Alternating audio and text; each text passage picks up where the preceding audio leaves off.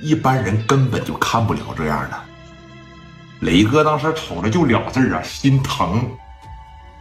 小伙子还没娶媳妇呢，你给我整残废了？你给我整个二等残废出来呀？啊！王月，送他上医院，快！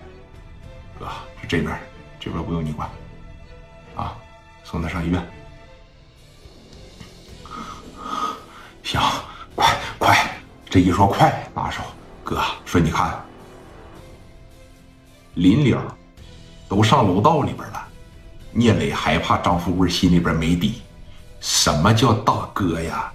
啊，虽然年龄都差不了几岁了，当大哥的你得时刻让兄弟心里感觉有底。你是我坚强的后盾，无论我变成啥样，只要我有聂磊，我这一生都没事儿。聂磊马上就追出来了，富贵儿。”磊哥，聂磊来到跟前儿，聂磊来到他的跟前儿，就说了：“手指头肯定是接不上了，有心理准备吗？”有，放心啊，无论你这只手变成啥样，哥他妈管你一辈子。不能打仗了，不能干啥了，在这坐着，哥一个月给你开一万块钱。有合适的女孩往哥面前领，哥想办法给你整个房子，给你整台摩托车，我也让你娶上媳妇儿。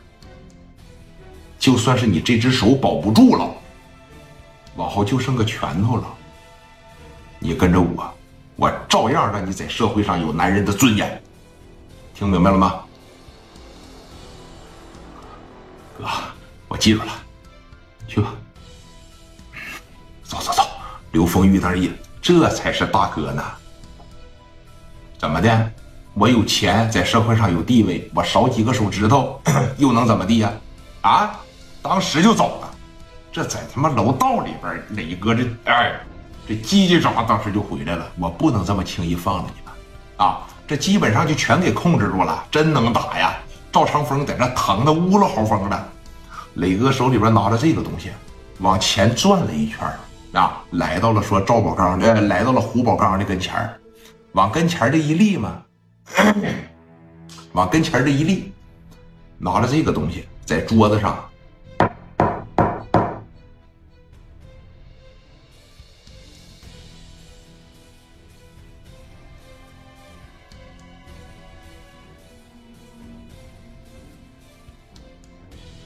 还跟我谈吗？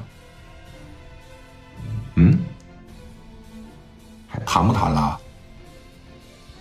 过来谈饭，把我兄弟一只手谈没了，你咋想的？嗯？怎么办？我兄弟让你弄残废了，小伙还没结婚呢，以后可能连个媳妇都说不上了。你知道一个正常人跟残疾人这三个字他差了多少吗？天差地别啊！说吧，怎么办？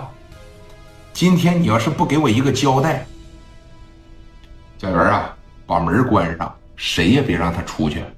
我让你兄弟在这活活疼死，我让赵长风在这流血活活流死，你信吗？